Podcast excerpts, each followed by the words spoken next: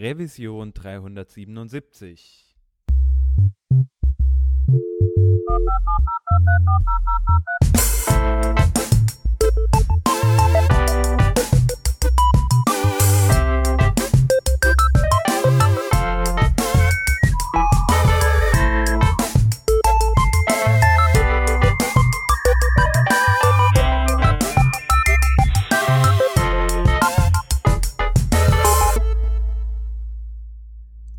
Hallo und herzlich willkommen zum Working Draft Revision 377.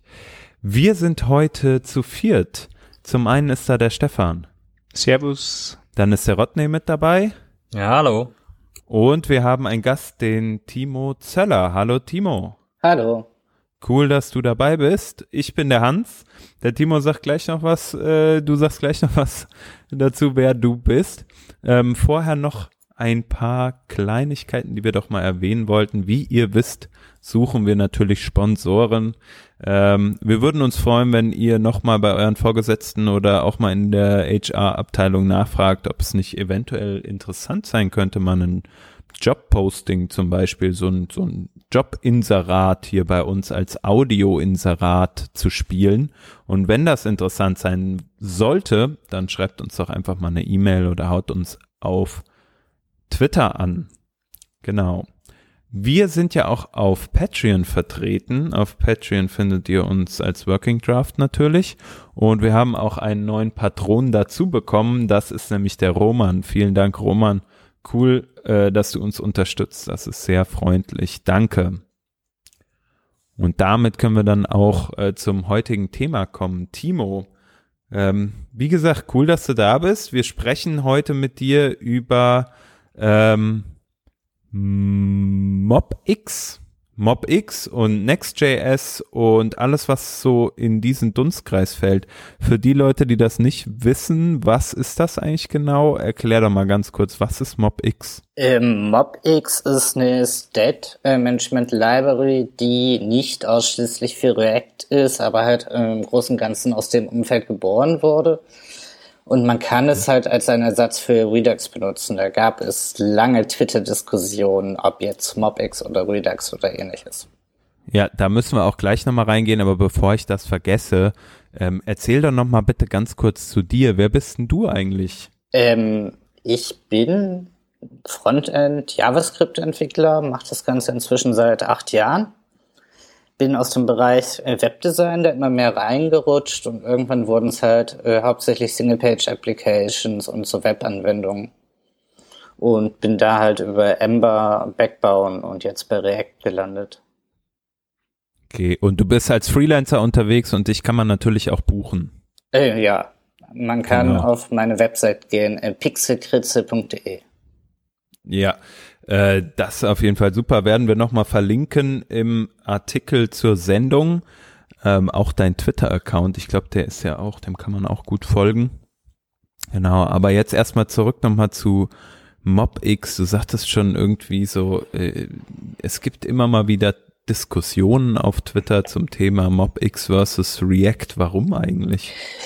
Inzwischen gibt es die nicht mehr so doll, vor allem weil beide Autoren der Libraries, also Dan Abramov und Michael Westrade für MobX dann sich gegenseitig quasi unterstützt haben und gesagt haben, bitte für diese Diskussion doch noch in diesem heiligen Ernst. MobX hat halt einen radikal anderen Ansatz als Redux. Es geht darum, Objekte zu mutieren und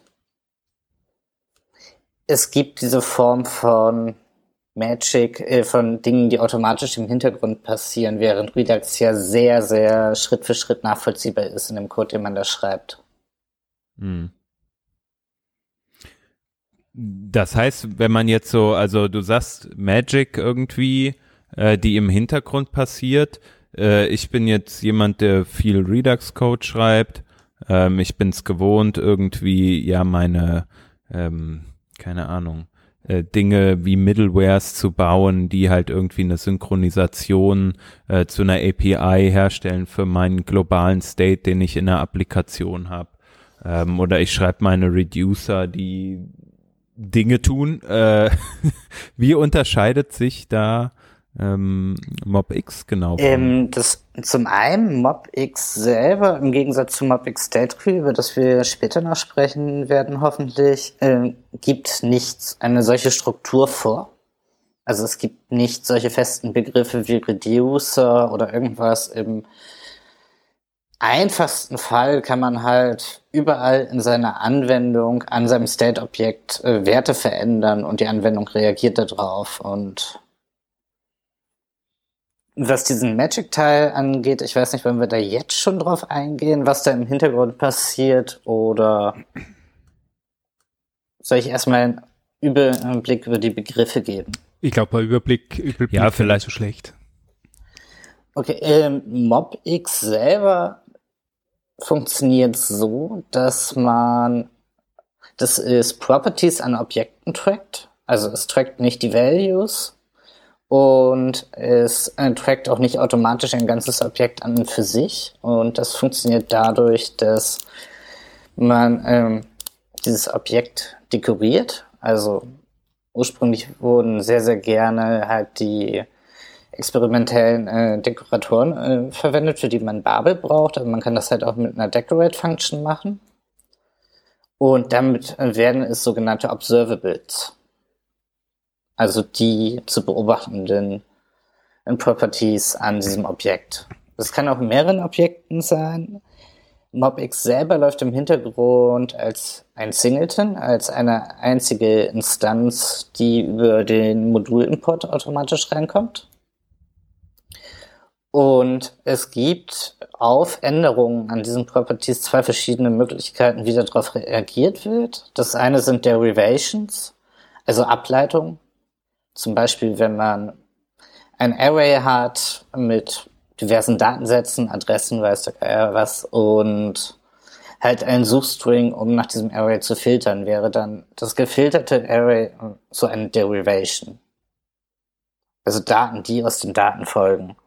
Mhm. Und die sind grundsätzlich gecached. Und das andere, was es gibt, sind sogenannte Reactions. Und da geht es dann um Funktionen, die irgendwelche Seiteneffekte auslösen. Sowas wie äh, die Anwendung neu rendern oder bestimmte Komponenten davon nur. Oder halt auch ein Ajax-Call absetzen oder bei einer Chat-Anwendung zum Beispiel ein kurzes Audiosignal ausgeben, dass eine neue Nachricht eingetroffen ist. Sowas halt.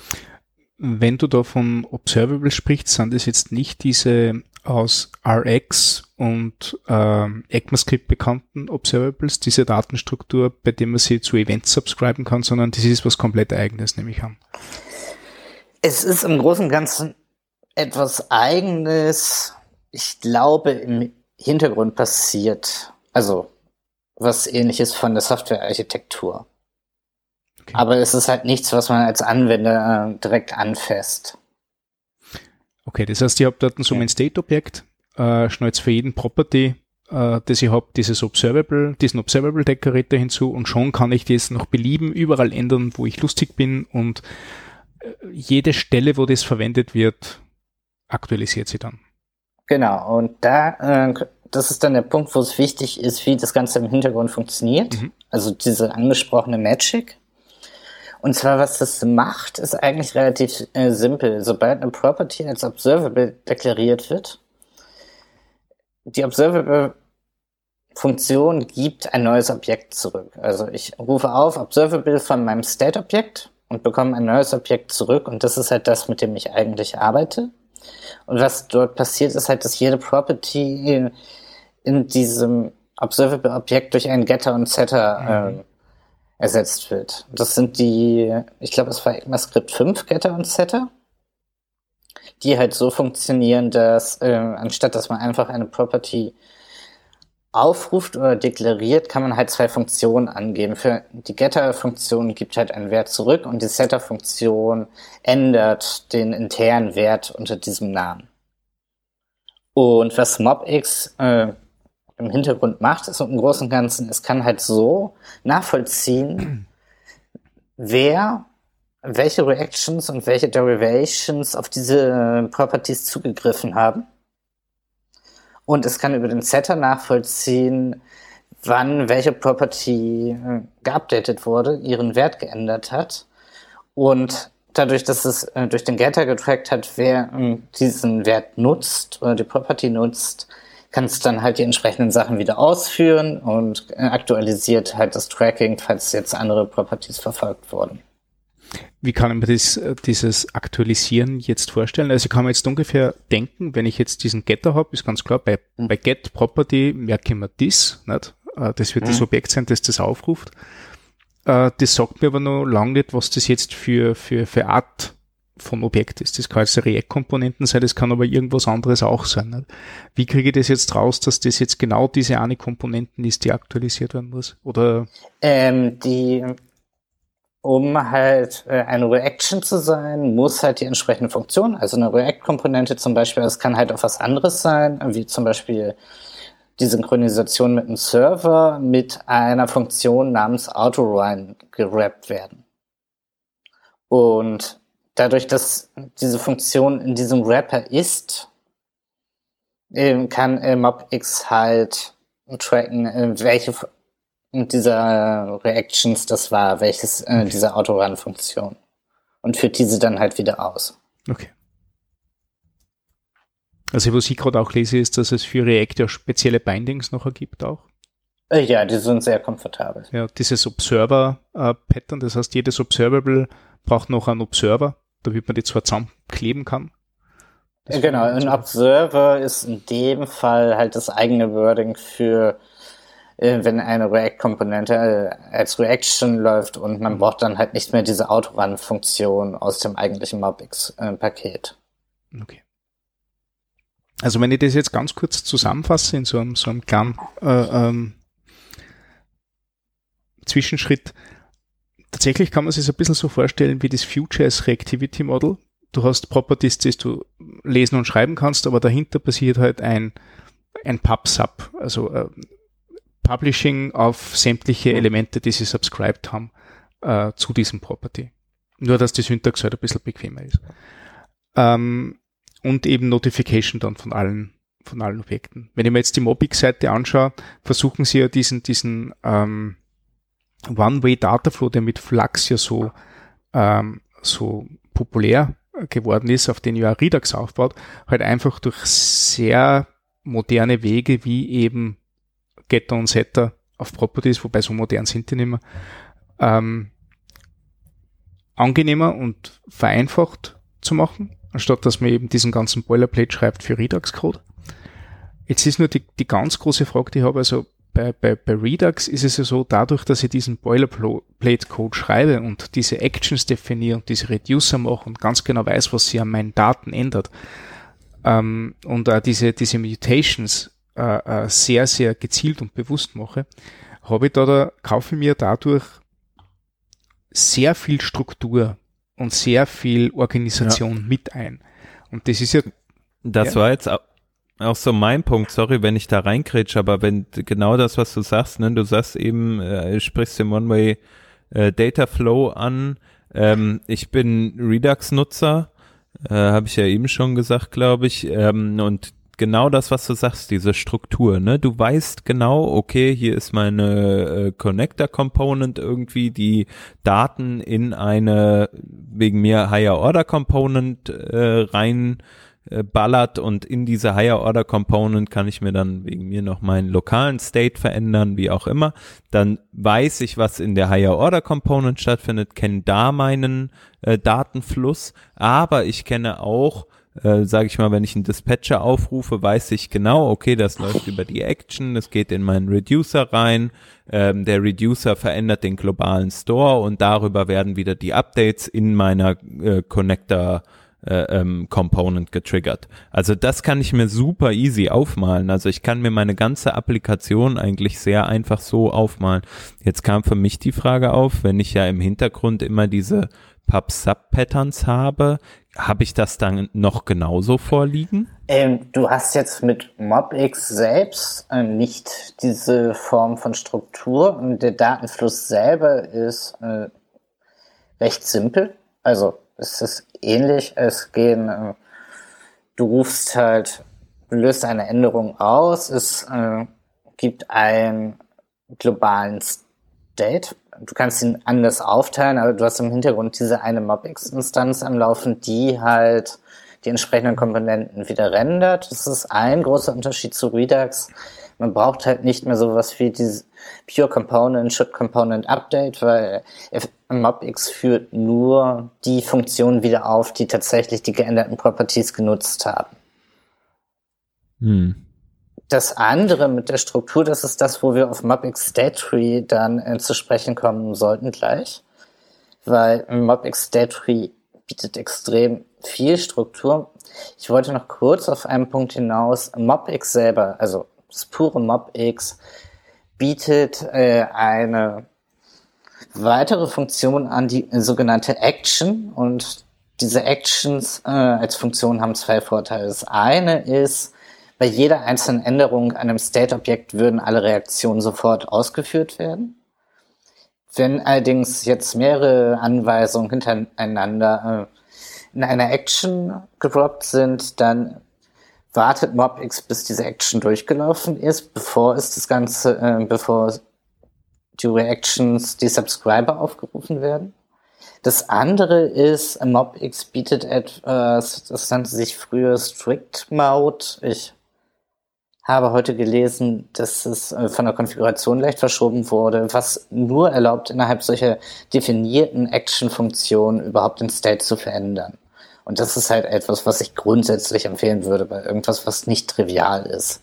Dass man halt nicht lustig in seinen React-Komponenten irgendwo jederzeit gegen den State schreiben kann und irgendwann sich wundert, was da wohl alles passieren mag. Hm. Ja, also ein Punkt, den ich, den du jetzt eingangs angesprochen hattest, nämlich mit dem Should Components Update oder du verwendest Pure Components äh, und in deinem Should Component Update brauchst du dann halt noch irgendwie einen, einen Deep Equal Function, die dir auf die Objekte von deinen Props guckt, ob sich da was verändert hat oder so.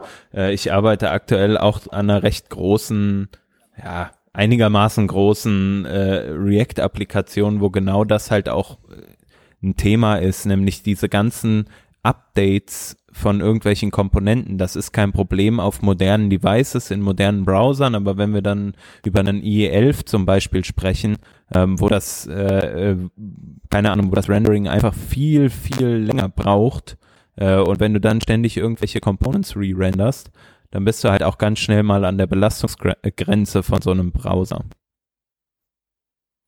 Weiß nicht, ob du da schon Erfahrung gesammelt hast mit MobX, wie das ist in großen Applikationen. Wahrscheinlich hat man da einfach das Problem nicht, wenn nicht so viel re-rendert. Also ich habe jetzt selber noch nicht so Großes gebaut, dass ich damit tatsächlich an Grenzen gestoßen wäre. Mhm. Und nach den Benchmarks, die ich gesehen habe, schlägt MobX halt unoptimiertes Redux. Also ein Redux das nicht auf Should Component Update äh, setzt.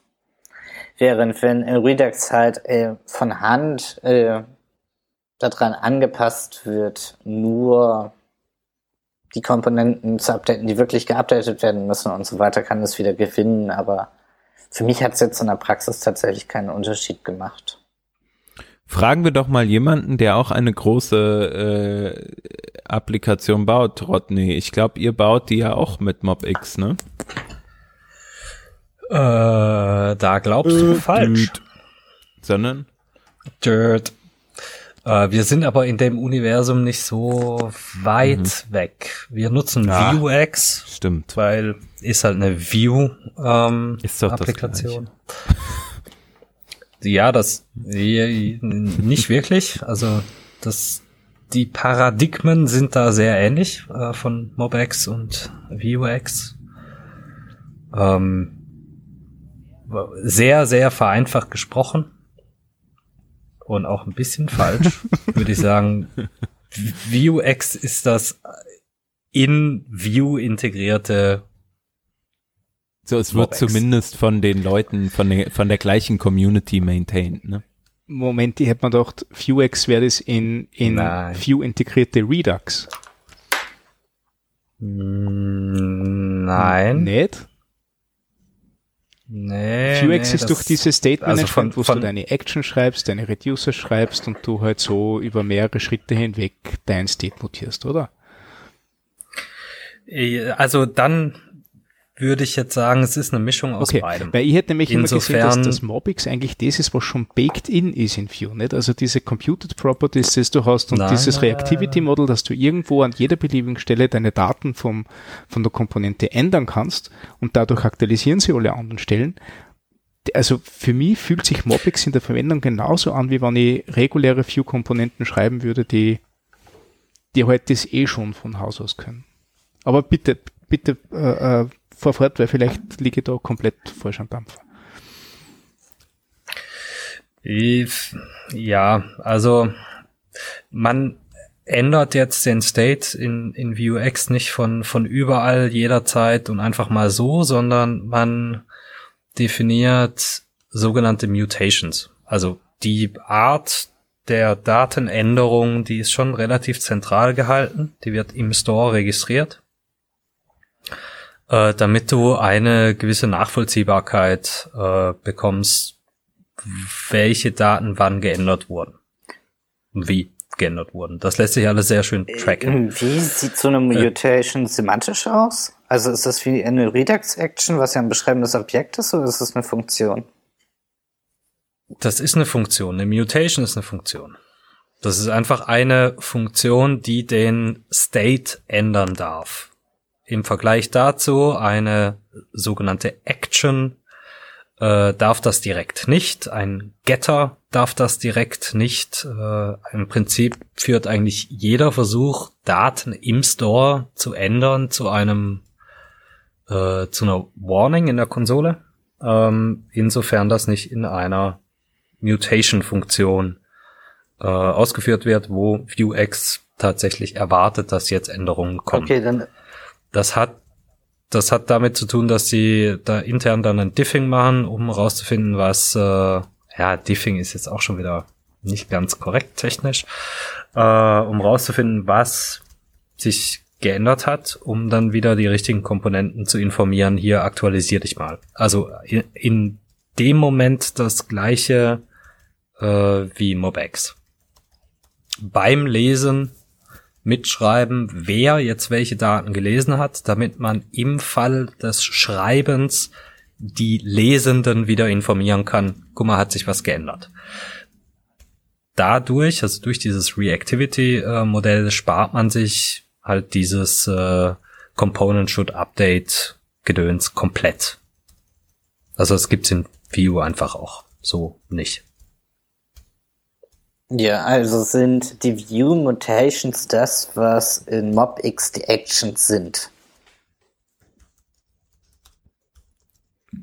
Ich würde jetzt mal äh, naiv, ich bin, sagen ja. Ja, ich schließe mich der Naivität an. Ich habe keine Ahnung von Vuex. Ja, meine Ahnung von äh, MobX äh, beschränkt sich auf, äh, ich habe heute Morgen ein Projekt angefangen, mit in dem ich MobX machen darf. Aber das war's auch. Hm. Äh, ich ich glaube, du bist eher mit einer, mit einer Mischung aus beiden am, am nächsten dran. Also die, die Vuex-Architektur, die dort geht, geht schon sehr diesem Redux-Pattern noch. Ähm, ist halt maßgeschneidert für dieses View-Model oder, oder für View, das sowieso diese Reaktivität schon built-in hat. Also von dem her ist wirklich eine Mischung. Das Schöne ist halt bei, bei MobX, so wie ich das verstanden habe und wie ich das auch genutzt habe, ist, dass du halt die Dinge, du brauchst nicht diesen einen globalen Store, zu dem du committest und von dem du saugst, sondern du kannst einfach State-Objekte verwenden oder Klassen verwenden von mir aus, die du äh, beliebig und auch beliebig oft als Property zu Komponenten dazuschleust. Das heißt, du, du rufst eine React-Komponente auf, sagst, an, anstatt dass du irgendwelches Mapping machst zwischen Komponenten, die davon lesen, beziehungsweise damit sie dann auch dort Actions ablegen können und solche Sachen, sagst du einfach, das ist eine Property, das, das, ich, das ich mitbekomme äh, und ich lese das so, wie es halt gehört und das updaten und damit diese Komponente aktualisiert wird, das übernimmt man quasi MobX dann, dann selbst. Und dadurch hast du ganz, ganz wenig Code, den du vorbereiten musst, damit du überhaupt einmal loslegen kannst mit MobX. Das Ding ist wirklich nur einfache Struktur. Du schreibst eine Klasse mit deinen Properties, instanzierst die und gibst dir nachher der Komponenten mit. Und der Rest passiert praktisch von allein. Und deswegen habe ich, glaube ich, so eine Verbindung zu dem, zu dem eigentlichen Reactivity Model für View gehabt, weil da ist halt ähnlich, da ist halt schon, ist halt die Struktur von einer View-Komponenten ein bisschen anders. Ähm, das große Problem, was sich für mich halt da schließt, und, und ich glaube, das wäre dann, wenn, wenn keiner Einwände hat, eine Überleitung zu diesem Mobic State Tree, vielleicht, weil den kenne ich nicht, ähm, ist, dass du halt dann wirklich Kraut und Ruben ändern kannst. Also du, du weißt nicht, wo du das Ding einschleust, du weißt nicht, was das für einen Effekt hat, wenn das du änderst. Also das ist schon sehr, es ist super einfach, weil es halt wirklich nicht viel kann, äh, aber doch recht viel macht. Aber dir, dir fällt diese, diese, diese, diese Aufgliederung in mehrere Ebenen, damit du das dann nachher wieder nachvollziehen kannst, gerade wenn deine App größer wird. Ja, es, das stimmt. Es setzt halt tatsächlich dann von dem Team voraus, dass man sich selber Gedanken um eine Architektur macht und die halt auch wirklich durchhält und so weiter. Und es ist eine gute Überleitung zum Apex State Tree. Wollen wir das jetzt machen? Ja, klar. Gerne. Äh, ja, ich fange mal an zu erzählen, was Mopex State Tree ist. Es ist von dem gleichen Autoren, auch Michael Westrat, ähm, der anscheinend recht, recht viel in dem Bereich macht. Und der hatte vor zwei Jahren, glaube ich, dann Mopex State Tree vor, gestellt, was halt eine recht strikte Anwendung von MobX ist, äh, die äh, einem sehr viel Struktur gibt und ja, im Großen und Ganzen einen sehr an die Hand nimmt und ich persönlich habe damit jetzt auch lieber gearbeitet. Ich hatte ähm, vor der Sendung euch halt zwei Links geschickt. Das eine war ein Nebenprojekt von mir, was ich gemacht hatte. Es geht darum, Photopost äh, als CSS-Grid quasi visuell zu erstellen. Mhm.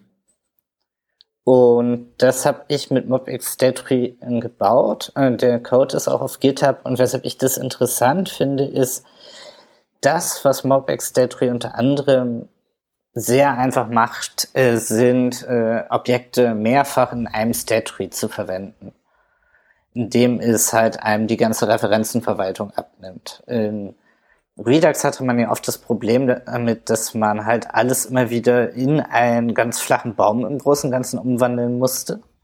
Zum einen, damit die Reducer übersichtlich blieben und zum anderen, damit man weiß, wo man etwas im Baum wiederfindet. Und das ist halt einer der Vorteile, aber ich versuche mal noch einen gröberen Überblick zu geben. Mobix Datry gibt einem eine API, um äh, zuerst einmal über ein dynamisches Typisierungssystem zu definieren, welche Form der State hat. Und dann danach halt die Actions an diesem State zu definieren. Das ist halt sehr ähnlich zu diesem ViewX. Man kann nur innerhalb von äh, diesem Mobix State Objekt äh, definieren, äh, welche Actions äh, den State ändern können. Und das, äh, was das Ganze macht, ist, äh, dass man damit äh, letzten Endes einige Vorteile out of the box bekommt, jenseits der Struktur. Und das sind zum einen JSONs werden sehr, sehr schnell, denn jeder Untertree hält sein eigenes JSON als gecachte Ableitung, als äh, Computed Property bereit. Das heißt, wenn ich irgendwo eine Property ändere in einem größeren State Tree äh, und danach wieder ein JSON brauche, um es an einen Server zu schicken oder in Local Storage zu speichern, muss er halt nicht den kompletten JSON-String wiederherstellen, sondern nur halt den JSON-String von dem geänderten Kindsknoten machen. Das andere ist, man bekommt Patches diese Patches sehen so aus, dass sie halt die Änderung an einem State Tree beschreiben.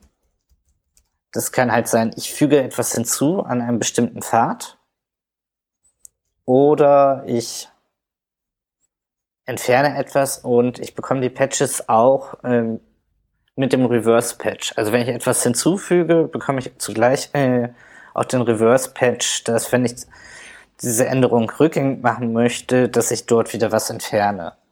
Und das macht halt ähm, Dinge wie ähm, Zeitmaschinen und Undo sehr einfach, weil man muss im Großen und Ganzen nur die Patches aufzeichnen. Man muss noch nicht mal vom äh, Startzustand zurück äh, zum Startzustand zurückgehen und dann wieder alle Patches anwenden, sondern man kann tatsächlich einfach nur die Reverse-Patches anwenden.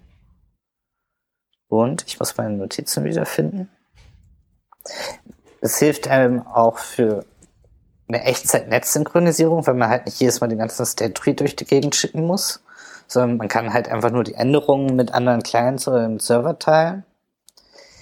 Ähm, es bietet eigene Lifecycle-Hooks und es funktioniert sehr gut mit TypeScript. Es ist selber in TypeScript geschrieben kommt mit, äh, deshalb mit aktuellen Typendefinitionen und bringt auch Utilities mit, um zum Beispiel zu, ähm, die Typen für Instanzen dynamisch zu erzeugen und ähnliches. Und alle Objekte, die äh, jede Änderung führt äh, dazu, dass ein neues Objekt erzeugt wird. Also man hat auch wieder das Immutability. Insgesamt, auch wenn es sehr anders ist als Redux, ist es halt von dem, was es bietet, ähnlich genug, dass es eine Funktion gibt, um Mobix äh, Statry mit den Redux DevTools zu verbinden. Hm. Ja, das ist krass. Also das heißt, man kann, man kann eigentlich äh, Redux und MobX Daytree äh, zu einem äh, oder mit den gleichen DevTools verwenden, weil sie die grundlegend gleiche Architektur benutzen. Sie benutzen nicht die grundlegend gleiche Architektur, sie verwenden eine sehr unterschiedliche Architektur, aber die, man kann. Die Wahrnehmung davon ist die gleiche oder wie? Ähm, dadurch, dass du halt diese expliziten Actions hast, die halt Parameter übergeben bekommen, mhm. kannst, kannst du sie halt an Redux-Actions im Großen und Ganzen übersetzen. Du hast einen Namen, das ist der Name der Action und du hast die Parameter, das, was die Payload in einer Redux-Action ist, kommt da halt als Parameter rein. Ja. Damit kann man es halt genauso tracken. Dadurch, dass es immutable ist, hilft es auch und man kann halt einfach zwischen den unterschiedlichen Zuständen wechseln. Okay. Wie genau diese Connect-Funktion funktioniert, habe ich mir nie angeschaut. Hm. Ja, ich scroll hier gerade so parallel über diese Mobix State Tree hm. äh, Dokumentation die ja doch etwas in die Länge geht, sage ich mal. Mhm. ich ich finde es noch nett, weil wenn du nämlich solche Beispiele anschaust, dann äh, sind ja die drei Funktionen vom Mobix Daydream Model, View und Action. Mhm. Und ich glaube, das ist nur aus einem, aus einem gewissen Grund, die nicht Controller genannt haben dann. Aber das habe ich recht trollig gefunden. Ja. Ähm, aber das, das klingt schon eher jetzt wieder nach dem, was ich für Vuex kenne. Na, dem klitzekleinen bisschen, was ich gerade auf die Schnelle gesehen habe, ist das gut möglich, dass sich das sehr ähnelt. Ja. Und würde ja erklären, warum das nachher mit den Redux DevTools funktioniert. Also die sind sowieso spitze. Da kannst äh, alles, was nur irgendwie Anleihen an Redux nimmt und, und nicht in, in, in der, in der Semantik, sondern tatsächlich nur in dieser Grundstruktur von, ich habe einen State, der ist nicht veränderbar und ich habe irgendeine Action, mit der ich ihn nachher verändere und das über einen Weg, da kannst du alles dranhängen. Also die Redux DevTools funktionieren da mit dem, was Angular zur Verfügung stellt, und zwar alle drei äh, ähm, Redux-ähnlichen State Management Tools, das haben wir in der vorigen Ausgabe besprochen, das NGRX, das NGXS und Akita, wie die heißen, gleichen DevTools, scheißegal, ne? Und ich glaube, ich bin mir nicht sicher, ob man Vuex damit abbilden kann, kann, aber mich würde wundern, wenn nicht. Und von dem her super spannend.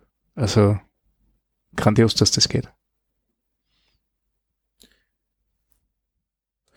Ja, äh, interessant auf jeden Fall. Ein weiterer Punkt, den wir noch äh, am Start hatten, war Next.js. Ich weiß nicht, Timo, äh, Next.js, sollen wir dazu noch, noch ein bisschen was erzählen? Ja, erzählt ihr gerne mal etwas. äh, ich weiß nicht, ich, äh, ich kenne mich mit Next.js nicht so gut aus. Oder gar nicht aus. Ah, ich bin, ich bin habe ich nicht schon zu viel erzählt über Next.js in der letzten Zeit? Wir haben das ganz kurz in der Vorbesprechung erwähnt. Also ich bin ja, ich bin ja mittlerweile ziemlich ein Next.js-Fan, äh, weil ich immer das Gefühl habe, Next.js ist dieses, dieses Framework, das React gefehlt hat. Das heißt, ähm, React ist ja diese, diese Library, die sich um den View-Layer kümmert, das ist natürlich viel, viel mehr als das, aber du hast halt so Basissachen wie wie Routing, äh, äh, Server-Side-Rendering und, und andere Dinge, die musst du immer sehr, sehr mühsam zusammenglauben aus verschiedenen Bibliotheken. Ähm, und natürlich hast du einen gewissen Overhead im, im Sinne der Paketverwaltung. Du musst dich um eigene Architektur kümmern, du musst dich um eigene Struktur kümmern. Äh, und Next.js nimmt das ganze Ding ab, indem sie sagt, hey, wir sind ein Server-Side-Rendering-First Framework für React äh, mit dem man abstricken kann, mit dem man Static Sites generieren kann. Und ähm, stellen alles das zur Verfügung, was dir sonst fehlt. Die Idee ist, du machst eine JavaScript-Datei, jede Datei in underscore pages entspricht quasi ähm, einer, einer HTML-Seite oder einer Route, die du zur Verfügung stellst. Und ähm, da drinnen renderst du eine Komponente und die Komponente ist nachher der HTML-Code, der ausgespuckt wird ähm, so einfach, so gut. Das ist das Basisprinzip. So wie du irgendwie tiefer gehen möchtest in das Ding, hast du halt die Möglichkeit, dass du zum Beispiel den Head äh, mit neuen Elementen befüllst. Oder du hast die Möglichkeit, dass du einen Custom-Server machst, der auf dem Next.js-Server aufbaut und dir fortgeschrittenes Routing übernimmt oder Backend-Anbindungen übernimmt und solche Sachen.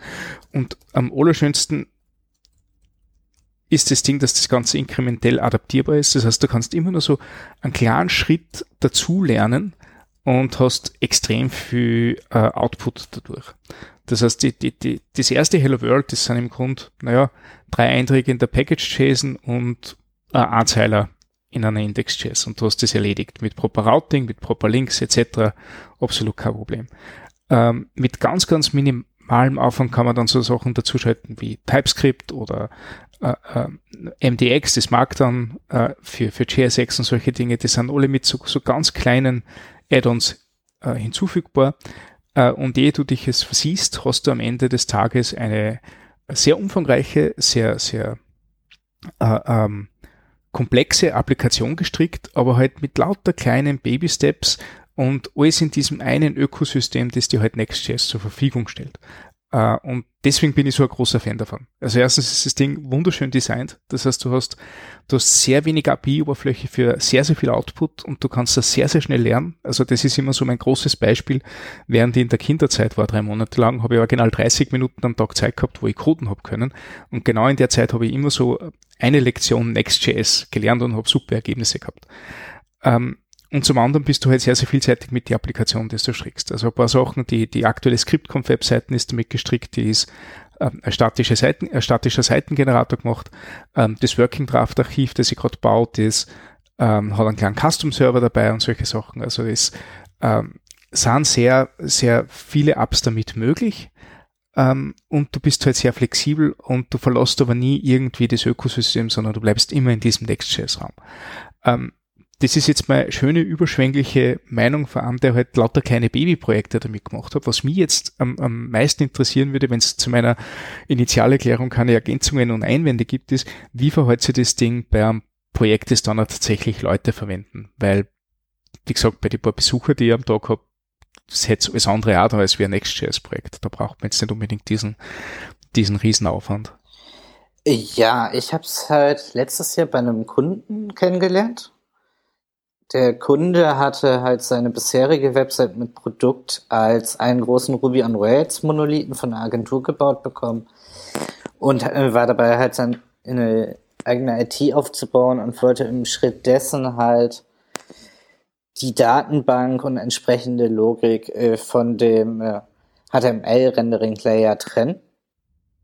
Und dann haben wir auf Next.js gesetzt, das uns auch tatsächlich geholfen hat, sehr schnell zu starten unsere Probleme kamen bisschen später. Das eine war, das war noch nicht wirklich ein Problem, aber es ist unbequem. Es gibt halt diese Ordner Pages, der halt ein Routing anhand des Dateisystems ermöglicht. Später haben wir dann auf einen eigenen Express-Server gesetzt, der gelaufen hat. Und das Problem war, wir mussten immer noch äh, die Routen und Pages verwenden, was halt semantisch etwas komisch war und für Neueinsteiger in das Projekt etwas seltsam aussah, zu sagen, okay, wir haben hier unsere Index.js, aber dein Einstieg in die Route findest du im Pages-Ordner. Und der andere Punkt, woran ich tatsächlich öfters gescheitert bin, war die Dokumentation und dass gewisse Sachen geradezu abgeschlossen waren. Also inwiefern? Das äh, seltsamste, was ich erlebt hatte, war, ich hatte halt ein Ticket äh, bekommen, äh, ein 404 auszugeben, also Page not found. Mhm. Im Großen und Ganzen, jemand ruft halt eine Ressource auf der Webseite auf über die URL. Wir fragen die Datenbank, hast du was dafür? Die Datenbank sagt nein. Wir geben 404 zurück. Und das funktionierte in Development und im Production war das ein 500er. Okay. Und ich habe einige Stunden gesucht, bis ich irgendwann durch den Next.js-Code äh, durchgegangen bin und festgestellt habe, dass es dort eine Funktion im Error Handling gab, die halt äh, ein if-else hatte. If Development äh, reflektiert es den Fehler. Bei dem else äh, gibt es als neuen Fehler ein 500er raus mit der Message something happened oder, oder so ähnlich. Okay, das ist weird. Und ich habe einige von diesen Weirdnesses gefunden und die Lösung für das Problem war, Next.js kommt mit einer weiteren, einem weiteren React Lifecycle quasi daher, der auf der, in der obersten Komponente existiert. Das ist das Get Initial Props, mhm. was halt dafür da ist, dass äh, wenn der Server die React-Anwendung wendet, äh, Anwendung und das erste Mal rendert für eine bestimmte Route, dass man halt Props dort injizieren kann von einer Datenbank oder man bekommt dort auch das äh, Request-Objekt äh, rein, um dann auf bestimmte Nutzeranfragen zu reagieren mhm. und so weiter. Das Ding ist ja wichtig, weil du ja Server-Side renderst. Das heißt, mhm. du, du hast durchaus den Bedarf, dass du auf, auf Parameter in der URL reagierst. Nicht? Also das ist quasi der Einsprungspunkt, wo du der Seite vorbereitest auf den äh, Code, der nachher vom Server ausgespuckt wird. Genau. Deswegen eine eigene Lifecycle-Methode. Es ist aber auch zugleich der äh, einzige und letzte Punkt, wo man nochmal an das Response-Objekt herankommt, bevor es von Next komplett verdaut wurde. Mhm. Und das war dann die Stelle, wo ich halt den 400er wieder reinschreiben musste, was okay. einfach zu komischer Logik geführt hat, äh, auf äh, Applikationsebene in das Get Initial Props nochmal reinzugehen, um ich weiß gar nicht mehr, wie ich an der Stelle dann überhaupt wusste, dass es einen Fehler gab. Aber es war halt tatsächlich das Einzige, um diesen Fehler zu reflektieren. Es gab einige von diesen seltsamen Sachen, wo ich gerade im Vergleich äh, zu Ruby und Rails äh, den Eindruck hatte, an einigen Stellen wurde es mit recht heißer Nadel gestrickt und die Dokumentation hat mir auch nicht unbedingt weitergeholfen. Hm. Also ich habe bei meiner Erfahrung trolligerweise die Dokumentation nie braucht, äh, weil weil ich mir Beispiele zusammengegoogelt habe. Also was halt Next.js sehr, sehr gut hat, ist dieser Examples-Folder im GitHub-Repo, der sehr gute Namen hat, dass ich für jede Problemstellung, die ich gehabt habe, ich dort ein Beispiel gefunden habe, das mir die Dinge erklärt hat. Gerade wenn es in, in Custom-Server-Bereiche geht, äh, sehr, sehr hilfreich. Ähm, aber man so Dinge braucht wie äh, ähm, statischen Export trotz Custom Server. Das geht witzigerweise auch und war, war relativ, ähm, relativ problemlos zum Lösen. Ähm, die Dinge, wo ich die Doku da auch ein bisschen, ein bisschen mühselig gefunden habe, war in dieser Next.js.org-Seite, die dich bittet, einen User-Account anzulegen, um nachher schrittweise Tutorials durchzumachen, wo ich mir denke, okay, wenn ich jetzt gerade eine, eine schnelle Antwort brauche, will ich nicht diesen, diesen Learn by Learning, äh, äh Learn by, by, by Tutorial-Effekt haben, sondern da will ich Code-Snippets haben, die ich einfach kopieren kann. Ganz, ganz harter Kontrast zu dem Examples-Beispiel, witzigerweise.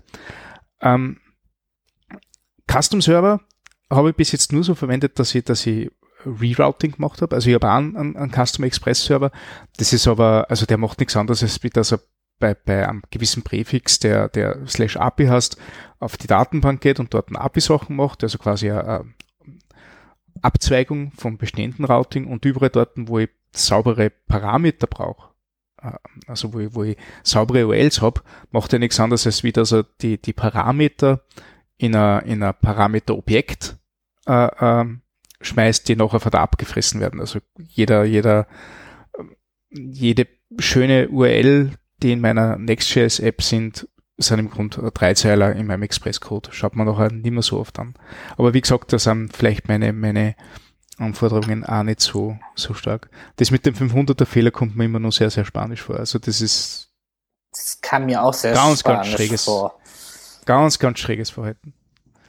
Ja, also insgesamt war halt mein Eindruck, ist es super, um schnell zu starten und je spezifischer dann allerdings irgendwann die Anforderungen werden, und das ist halt ja auch nochmal der Unterschied zum Beispiel äh, von einem Kundenprojekt zu, man baut sich selber was damit, dass es halt sehr viel schwerer äh, zu erklären ist, dass gewisse Sachen umständlicher werden.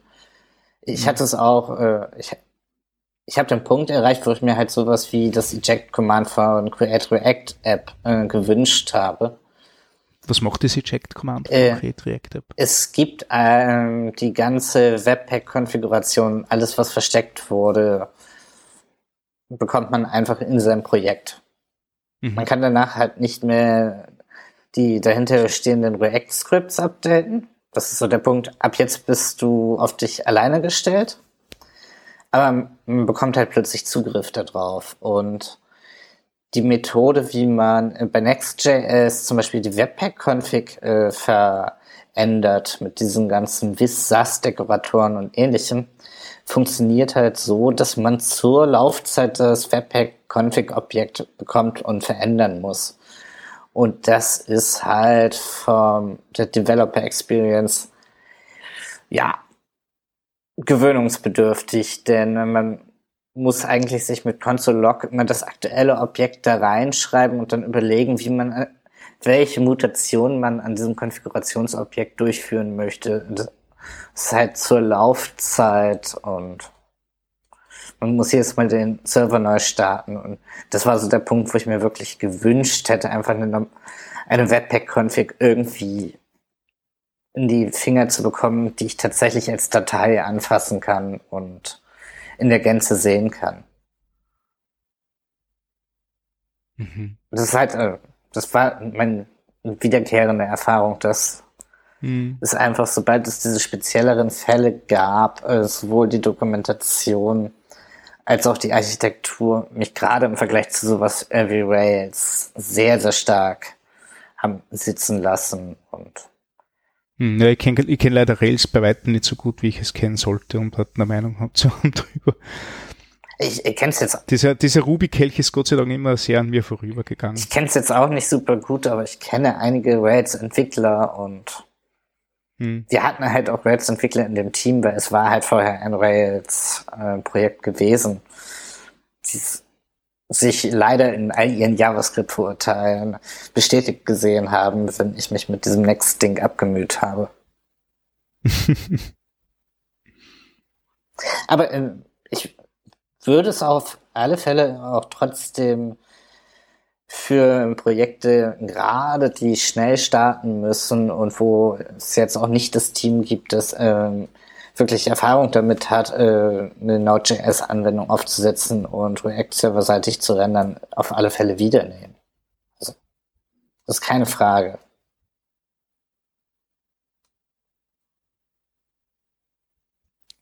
Ich bin sehr neugierig geworden, muss ich ganz ehrlich sagen. Ich weiß noch nicht, ob ich, wie, wie ich da jetzt ohne tatsächlichen Code zu sehen weiterfragen kann. Aber äh, spannend. Ey, ja, den Code kann ich dir leider nicht zeigen, weil es war ein Kundenprojekt und Verschwiegenheitsklausel Ist klar. und so weiter. Ist klar. Ja. Grundsätzlich kann man aber festhalten, dass man doch mal äh, Next.js ausprobieren sollte, wenn man es noch nicht gemacht hat. Dann kann man sich ja immer noch entscheiden, doch wieder den Expressweg zu gehen oder so. Der Express. Der Expressweg, ja. wenn der Name doch da immer dann auch äh, das widerspiegeln würde, was er suggeriert. Ja, und es ist halt auch gerade, äh, ich habe, ich glaube, heute kam die neue Version von Next.js raus. Ich habe kurz nur in die Release Notes geschaut. das, was sie halt jetzt anbieten, was das Ganze noch einfacher macht, ist, äh, dass man halt auch jede einzelne Route zu einer Serverless-Funktion äh, kompilieren kann, sich bauen lassen kann. Was halt das ganze Deployment auch noch einfacher macht für Leute, die jetzt nicht unbedingt ihre eigenen Cluster aus virtuellen Maschinen und ähnlichem verwalten wollen und einrichten möchten. Also sie schaffen jetzt da diesen, diesen Bogen zu einem, zu einem Hosting-Service, nicht? Was, was eh lange gefehlt hat. Also now, now ist ja dieses ähm, mittlerweile Serverless First ähm, Cloud Deployment, ähm, das ein ähnliches Prinzip hat wie, wie Next im Sinne von und, ganz, ganz wenige Schritte bis zum Ergebnis. Und von der gleichen Firma äh, ist. Und von der gleichen Firma natürlich. Ähm, und das waren immer zwei so Dinge, nicht? Du hast halt Next verwendet als dieses React-Framework und du hast Now verwendet, wenn du geschwind irgendwelche Seiten braucht hast und tatsächlich hab, hast du aber zum Deployen bei Now immer irgendwas anderes auch verwenden können und React-Applikationen hast du erschreiben können, ohne Next.js, nicht? Kein Ding. Ähm, mittlerweile spannen sie aber da einen ziemlich guten Bogen, weil das Serverless Deployment bei Now ist sehr, sehr cool. Also die sind sehr, sehr clever, die haben ein ziemlich cooles Framework geschaffen, damit du sehr, sehr einfach Dinge serverless deployen kannst. Unter anderem haben sie es ja geschafft, dass das WordPress serverless deployed, deploybar ist, was ich für ja, hätte ich aber nicht gedacht, dass das irgendwie möglich ist, aber sie haben es sie haben's tatsächlich hinbekommen. Ähm, und dadurch, dass jetzt Next.js auch diesen, diesen Lambda-Weg geht und serverless first ist und du jede Raute serverless deployen kannst und du auch nicht mehr so viel Custom-Server-Gefrickel brauchst, weil du es irgendwie in einer Lambda-Function mit Parametern umsetzen kannst, ähm, ist natürlich die Story jetzt komplett. Nicht? Jetzt haben sie, jetzt haben sie ihre beiden Welten sehr, sehr gut vereint und sehr, sehr gut verheiratet und du kannst halt serverless React Apps mit Custom Functionality auch serverless deployen binnen Sekunden. Das ist ja eigentlich jetzt das Coole dran. Ich hoffe, der Plan geht ihnen auf und es gibt mehr Subscription zum, zum Hosting-Service, weil der ist exzellent. Also da gibt's gibt's gar nichts auszusetzen. Ich finde es selber auch sehr angenehm, weil also gerade wenn ich mal so kleinere Projekte habe, wo nicht eine ganze Firma und ein Team hinterher steht, einfach dieses äh, zu wissen, okay, ich kann jetzt auch mal schnell dem Kunden ein Bild zur Verfügung stellen von der aktuellen Situation, äh, von der aktuellen Entwicklungssituation, ohne dass ich halt jetzt irgendwie wieder erst zu meinem Hoster gehen muss, eine neue Subdomain anlege, dann die bei Überspace äh, registriere und so weiter und den Bild dahin pushe, sondern einfach ja, eine neue Version genau. zu Now pushe. Ich mag den Service sehr.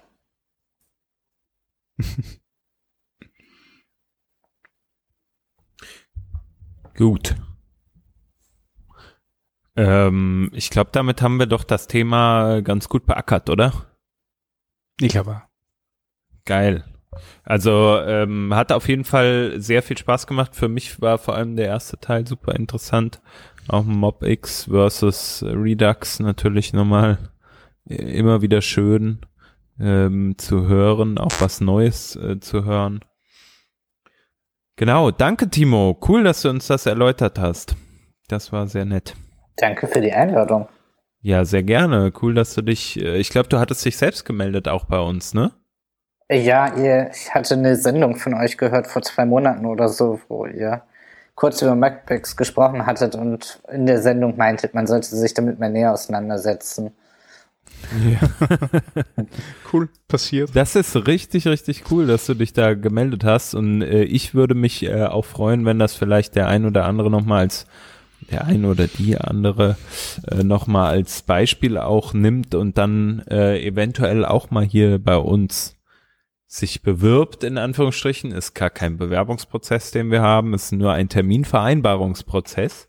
Ähm, vielleicht habt ihr also Bock, hier mal Gast zu sein bei uns. Und ähm, wenn ihr das sein wollt oder vielleicht auch noch eine Anmerkung habt, dann schaut doch einfach mal ins Blog und dann kontaktiert uns entweder über die Kommentare oder einfach mal per comments at workingdraft.de. die Sponsoring-Geschichte, da haben wir ja schon im, am Anfang der Sendung drauf hingewiesen, aber wir haben auch einen ganz tollen Twitter-Account. Wenn ihr dem noch nicht folgt oder noch kein Fan bei Facebook seid, dann ähm, schaut da auf jeden Fall mal rein und empfehlt es auch euren Kollegen. Ähm, wir geben uns Mühe, da coole Sachen zu produzieren.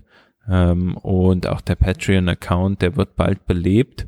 Und wer da ähm, vielleicht noch die ein, den ein oder anderen Euro für uns übrig hat, wir müssen ja immer so ein bisschen betteln, äh, der ähm, ist natürlich auch ein Hero für uns.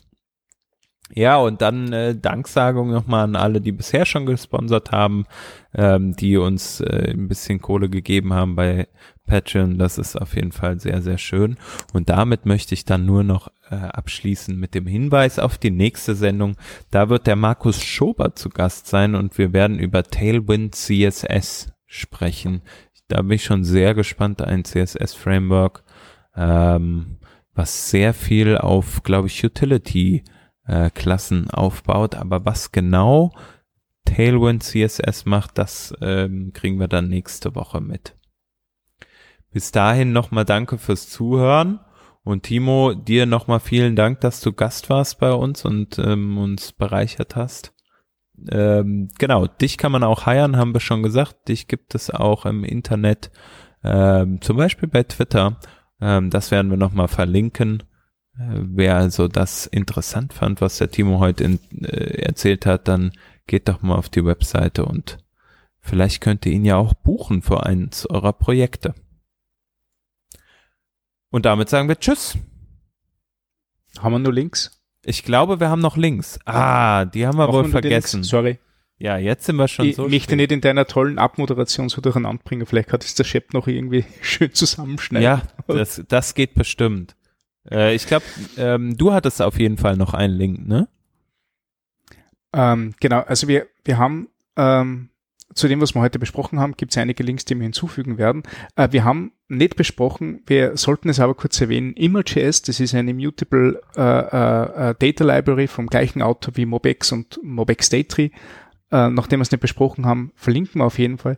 Äh, und zum Schluss möchte ich nur CSS Remedy äh, reingeben. Das ist so eine Art CSS Reset, nur sehr, sehr viel moderner für moderne Browser äh, die versucht jetzt nicht alle Browser anzugleichen, weil das ist schon passiert, sondern sie geben einige Sensible Defaults äh, hinsichtlich Lesbarkeit, Accessibility, äh, wie zum Beispiel so, so ein Snippet, dass man sämtliche Animationen abschaltet, falls man in einem gewissen Modus drinnen ist, der, äh, der, der ähm, eigentlich keine Animation bevorzugt, äh, ist super klein und außerdem gibt es für sämtliche äh, ähm, Anführungszeichen, die es in allen möglichen Sprachen geben kann, Klassen dafür, dass die richtig gesetzt werden.